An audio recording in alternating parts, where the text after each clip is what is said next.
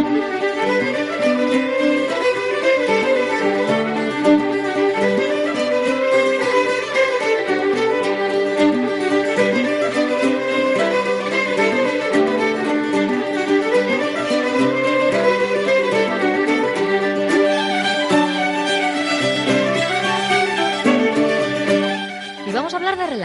De relaciones vecinales, porque la vida de una familia tradicional vasca transcurría en la casa y sus alrededores, pero a su vez la casa estaba integrada en la comunidad formada por el conjunto de casas vecinas el ser vecinos no se entendía únicamente como vivir cerca el uno del otro y eso vamos a conocerlo al detalle junto a Yayone Bilbao de la Bairu Fundación, que hoy además ha tenido la deferencia de trasladarse ella también al set de Onda Vasca en el Teatro Arriaga. ¿Qué tal, Yayone? Eguardión. ¿Has visto eh, cómo hemos cambiado? Esto sí que es un señor estudio, ¿eh? Sí, sí, de, lujo. De lujo. Pues eh, set de lujo para hablar, lo dicho, de relaciones vecinales en la sociedad tradicional vasca, ¿qué implicaba? ¿Qué significaba ser vecinos? Pues ser vecinos significaba bastante más que vivir cerca el uno del otro. Eh, de hecho, las relaciones vecinales y el derecho y las instituciones consuetudinarias eh, son temas extensos y complejos que darían para todo un tomo de atlas. Eh, se podría decir que los vínculos entre vecinos eran en general mayores que los de ahora y lo vamos a ir ilustrando con ejemplos. Primer vecino, primera vecina, ¿quién era considerado o considerada como tal? Pues echemos la vista años atrás y tratemos de visualizar uno de tantos vecindarios en alguna zona rural del país, donde las casas se encuentren más o menos dispersas en la ladera de un monte o apiladas en una vega. Pues bien, el primer vecino o la primera vecina era el que habitaba o la que habitaba la casa más próxima en algunos lugares se les llamaba primeros vecinos a los que habitaban la casa más próxima en dirección a la iglesia, digamos, en el camino que unía la casa con la iglesia. Con los primeros vecinos se mantenía una relación especial y eran los primeros en, acudir en caso de necesidad. Por eso de la cercanía, aunque claro, no todos seguramente se llevaban del todo bien. Vamos a hablar de algunas de las costumbres, de lo que implicaba esa vecindad, Yayone. Sí, en la celebración de lo que se conoce como ritos de paso eh, o acontecimientos importantes de la casa, eh, nacimientos, matrimonios, muertes, eh, participaban los de casa, los parientes y también los vecinos. Los vecinos más próximos tenían en realidad mayor participación que los parientes lejanos. por ejemplo, a las dos o tres semanas del nacimiento de un niño, eh, cuando la madre eh, se había ya recuperado del parto, eh, se celebraba el rito de entrada en la iglesia. Y era frecuentemente que a la madre de la criatura le acompañara la primera vecina. Curioso. Sí. No un familiar, la primera vecina. Más ejemplos. en el caso de enfermedades graves, era el primer vecino el que avisaba al médico y al cura para administrar los últimos sacramentos y en caso de muerte era también el primer vecino el que avisaba a parientes y demás vecinos, eh, además de dar parte de la defunción en la parroquia y en el juzgado. Parientes y vecinos acompañaban a velar al muerto y eh, eran con frecuencia los primeros vecinos los que se hacían cargo de las tareas de, la casa mortuoria mientras el cadáver eh, permanecía allí. en muchos lugares era la vecina más próxima la que solía llevar las ofrendas de pan y de luz eh, para la sepultura de la iglesia y eran también los vecinos los que portaban el ataúd eh, desde la casa del muerto hasta la iglesia y, después al cementerio. Solo les faltaba que les incluyesen en el testamento, porque madre mía, fijaros en eh, la importancia de ese concepto de primer vecino o primer vecina. Luego también en materia de trabajo se establecían ¿no? colaboraciones entre casas vecinas. Sí, los vínculos de vecindad se manifestaban también en, las colaboraciones entre, entre, casas vecinas, colaboraciones o trabajos de trueque, eh, eso del hoy por ti y mañana por mí. Eh, en algunas localidades navarras se les decía trabajos a tornapeón y en euskera ordeac. Eh, los vecinos se ayudaban mutuamente en tareas que requerían mucha mano de obra al mismo tiempo. por ejemplo, la preparación de los terrenos para la siembra. Eh, antes, cuando las, tierras, los, terrenos se labraban con layas, eh, sabemos lo que son las layas. Eh, la laya es, es, un apero de labranza anterior al arado, con dos puntas de hierro y, mango de madera. cada layador manejaba dos layas, una en cada mano, que clavaba en la tierra, pisaba una y pisaba la otra y haciendo, haciendo palanca volteaba la tierra. Eh, pues bien, familia y vecinos eh, se colocaban en línea eh, y la hallaban juntos las tierras de unos y de otros. Aquí el hoy por ti, mañana por mí, efectivamente. Otro caso típico era la trilla. antiguamente, cuando se trillaba a mano, los de una y otra era se ayudaban. y más tarde, con la llegada de las máquinas, eh, en cada vecindario solía haber una trilladora eh, que era de todos. Era como comunitaria. Sí, y que de modo rotatorio pasaba de casa en casa, eh, pero aún con trilladora los vecinos se ayudaban mutuamente. Y pasaba lo mismo con la siega y con la recogida de la hierba. Sí, algo, algo similar sucedía con, con, la siega y con la recogida de la hierba. Em, si, fuera el caso que, la hierba estuviera seca eh, y, amenazara tormenta, todos los vecinos venían a, ayudar. Vamos, igualito, eh, igualito que ahora. sí, eran ocasiones de trabajo, pero que se vivían casi, casi como celebraciones. en, Álava, en muchas localidades, eh, solía haber un rebaño comunitario. Sí, eso comentamos en su momento, en, una edición especial, efectivamente, el ganado arenque, ¿no? Sí, cuidaban del, ganado arenque. Eh, decían ellos, eh, mediante turnos en función del número de cabezas que cada vecino eh, aportara al, rebaño comunitario. y esto que vamos a decir ahora puede que, que, despierte algún que otro recuerdo. Imaginemos que, es el día de, la matanza del cerdo en nuestra casa Irache. Eh, pues eh, nuestros vecinos vendrían a ayudarnos y nosotras les regalaríamos morcillas a cambio. En contrapartida por esa ayuda.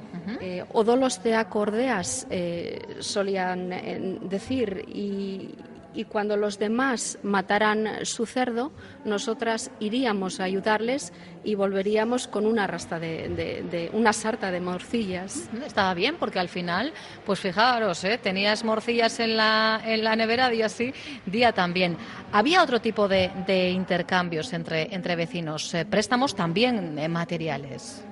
Sí, em, se, se, hacían prestaciones mutuas o, manifestaciones de solidaridad entre vecinos em, conocidos como lorrak en euskera. Eh, por ejemplo, si un pastor perdía su rebaño por enfermedad, eh, solicitaba a cada uno de sus vecinos, eh, de sus vecinos pastores, una oveja, generalmente de año, y, y esto se la entregaban inmediatamente. Eh, o cuando en un caserío mm, faltaba estiércol, eh, cada caserío del vecindario contribuía con una carretada. Y si a una familia eh, pues le, pasaba algo que solía pasar, desgraciadamente, se le quemaba la casa en un incendio. Estamos hablando de casas donde la madera era predominante, claro. Sí, recibía un tronco grande o un árbol de cada uno de sus convecinos para que la reconstruyera. A cambio, el vecino que recibía la ayuda de, sus convecinos les correspondía con una pequeña merienda o una cena. Maravilloso, ¿eh? insistimos, lo que implica el viaje atrás en el tiempo. Seguimos hablando de, prestaciones personales de cada vecino, en este caso a la comunidad. No entre vecinos, sino de vecinos o vecinas a la comunidad en su conjunto. Cada casa, cada vecino participaba en la creación, en el desarrollo y en el mantenimiento de los servicios comunes al vecindario. Es decir, había una serie de trabajos que los vecinos realizaban en común, eh, eso que llamaban trabajos comunales. Eh, entre vascohablantes se utilizaba el término ausolán eh, para referirse a este tipo de trabajo. Es un término que hemos acuñado y que hoy día mencionamos mucho, ¿verdad? Sobre todo en eh, algunas tareas, en algunas actividades que se, se, realizan en los barrios, por ejemplo, en Ausolán. Bueno, pues fijaros si nos remitimos atrás en el tiempo. Sí, los trabajos comunales fueron más habituales en tiempos pasados, en parte porque las diputaciones forales y, y, los propios municipios cubrían menos necesidades que las que cubren ahora, quizá. Eh, una de las prestaciones personales más típicas eh, era la construcción y el mantenimiento de los caminos vecinales eh, o caminos que unían las casas del vecindario entre sí, el vecindario con el núcleo urbano o una vía principal, el vecindario con los terrenos de monte comunal o el vecindario con la iglesia y el cementerio de la traída de agua corriente eh, a las casas del vecindario también se ocupaban los vecinos. Ellos abrían las zanjas y, ellos instalaban las conducciones. Eh, y los saltos de agua se aprovechaban para generar energía eléctrica eh, que después era distribuida, distribuida a las casas, eh, labor que en muchos casos también se hacía en comunidad. Eh, todas las casas de la barriada tenían la obligación de participar en los trabajos comunitarios y si por algún motivo alguna casa no podía aportar su representante, pues o bien se buscaba un sustituto o bien pagaba un dinero. Era su forma de, de bueno permanecer fiel, ¿no? A, esa demanda hacia la comunidad. Vamos con ejemplos concretos. Miramos a las veredas en Álava, Yayone. Sí, en los pueblos de Álava esta prestación vecinal se conocía como vereda. Eh, había veredas para el arreglo de caminos, veredas para la suerte de leña, veredas para limpiar el cauce del molino, veredas para retirar la nieve de la entrada del pueblo.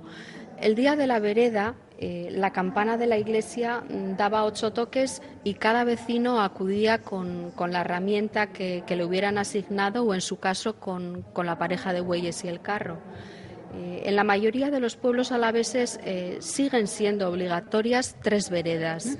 entonces, asiste un representante por vivienda y los que no quieran o no puedan asistir eh, están obligados a, pagar un dinero. Esta relación tan particular, tan especial entre, entre vecinos llevó también ¿no? a la constitución de, organizaciones, de instituciones, que les entiendo que, les hacían organizarse de maneras muy concretas. Sí, surgieron una serie de instituciones sociales primarias eh, que eran importantes en el día, en el día a día de las gentes. Eh, porque daban respuesta a, necesidades comunes. Eh, hablamos de cofradías en Vizcaya, y no nos referimos a las cofradías religiosas, eh, sino a asociaciones de vecinos. Tampoco son las de pescadores, ¿eh? No. Em, concejos en las encartaciones, también en Álava, concejos abiertos en Navarra, sindicatos o parroquias en Suberoa eh, estas asociaciones de vecinos han funcionado con cierta independencia de la administración municipal, eh, siendo los propios vecinos los que las administraban conforme a normas consuetudinarias que en muchos casos estaban debidamente reglamentadas y por escrito. Eh, se podría decir que en general han perdido la fuerza que tuvieron al pasar algunas de sus competencias a las administraciones. Además, en muchas de nuestras vecindades han venido funcionando una serie de asociaciones de asistencia mutua. Eh, nos referimos a las hermandades de ganaderos, eh, las asociaciones de ayuda mutua contra incendios, que funcionaban como un seguro contra incendios, eh, las hermandades funerarias. Pero con la llegada de, las entidades aseguradoras, muchas de estas hermandades han desaparecido y, o están en proceso de desaparición. Pero fijaros, ¿eh? la fuerza que tenía el, vecindario, los vecinos, las vecinas, trabajando en mil y un cuestiones todos a, una. Estas instituciones vecinales de las que nos hablabas, ya Yone, han estado muy unidas a las tierras comunales. Sí, la fuerza de, las instituciones vecinales eh, estaba muy unida, como, como dices, a, las tierras comunales. Eh, esas tierras que son de todos y, no son de nadie. Eh, una sociedad eminentemente agrícola y ganadera como la sociedad tradicional vasca eh, dependía en gran medida de las tierras comunales. Eh, todos los vecinos tenían el derecho a disfrutar de los montes y pastos comunales. Allí pastaban los, los, ganados de todos, allí recogían leña para, para hacer fuego, madera para fabricar los aperos de labranza, el hecho para las camas del ganado. De hecho, la cercanía a los terrenos comunales ha sido, junto con la geografía y, el clima, uno de los factores determinantes en la configuración de, los vecindarios y, muchos de ellos están situados al borde mismo de los comunales. En el siglo pasado, la mayor parte de los terrenos comunales de Guipúzcoa y de la margen derecha del Nervión en Vizcaya se vendieron o registraron como propiedad privada. Eh, en las encartaciones, el 80% de las tierras se dice que siguen siendo comunales, aunque son la Diputación y, los ayuntamientos los que las regentan. En Álava, en Navarra y Suberoa hay facerías, parzonerías, eh, hermandades, comunidades de pastos, sindicatos, eh, para el uso y aprovechamiento de, los montes comunales. Eh, pero en general se podría decir que las administraciones tienden a limitar las competencias de, ese tipo de asociaciones. Y más hoy día. Nos hemos centrado mucho en las relaciones, sobre todo quizá em, mirando al mundo rural. ¿Qué ocurría en las villas? Pues antes también los vecinos de las villas y los núcleos urbanos de mayor tamaño se ayudaban mutuamente más de lo que nos ayudamos ahora. Eh, las casas de pisos no eran tan altas y como lo son ahora. Había menos vecinos y en cada bloque eh, pues todos se conocían. Eh, y tenían trato diario, además. Eh, muchos de nosotros, los que vivimos en bloques de pisos, y me incluyo entre ellos, no conocemos a todos los vecinos de, mucho de nuestro Hay con algunos que ni nos encontramos nunca. Sí, y con los que conocemos, pues igual no tenemos un trato cercano, muy, muy cercano.